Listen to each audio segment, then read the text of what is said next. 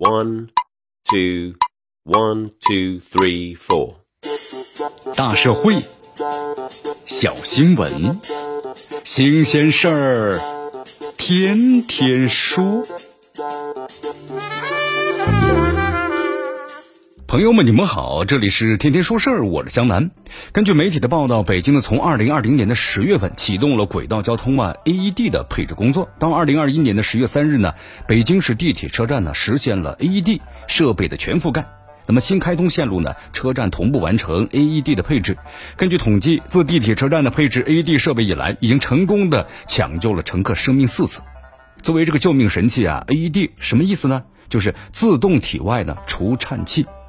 这是一种的便携式的医疗设备，它可以呢诊断特定的心律失常，然后呢给予电击除颤，其抢救呢心跳骤停患者的成功率啊远远高于徒手的心肺的复苏。有业内专家就表示啊，AED 可以呢将心源性的猝死患者的挽救率呢提高到一半以上。你看，对于咱们大多数的市民来说呀，AED 绝对是个陌生的存在，可能一辈子都用不上，但对于有需求者却是关键时刻能够救命的神器。根据相关的数据显示，咱们中国的话，每年大约有五十多万就是心源性的猝死的事例，大约等同于是每分钟有一人的猝死。其中的话，百分之八十七点七致死的案例啊，都发生在医院之外。那么就是因为呢，这类疾病有最佳的抢救时间呢，我们称之为叫是黄金四分钟的说法。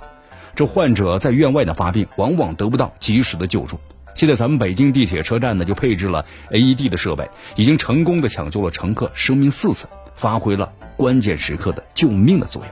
要知道，每次成功的抢救，就意味着守护了一个生命乃至一个家庭的幸福，这生命是无价的。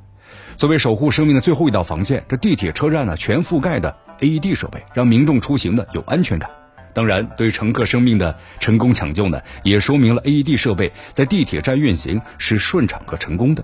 这不只是因为呢设备是实现了全覆盖，在物理空间布局方面是压缩了抢救的时间，得益于是其完备的设备操作，还有呢流程处置的程序，尤其在人员培训和调配的方面。目前的话，北京地铁已经将 AED 的使用作为新员工入职的培训内容，未来的话还需要下力气啊，让更多的从业学员学会呢，并且呢具备操作的资质，保证足够的数量熟练的使用 AED 的员工在岗。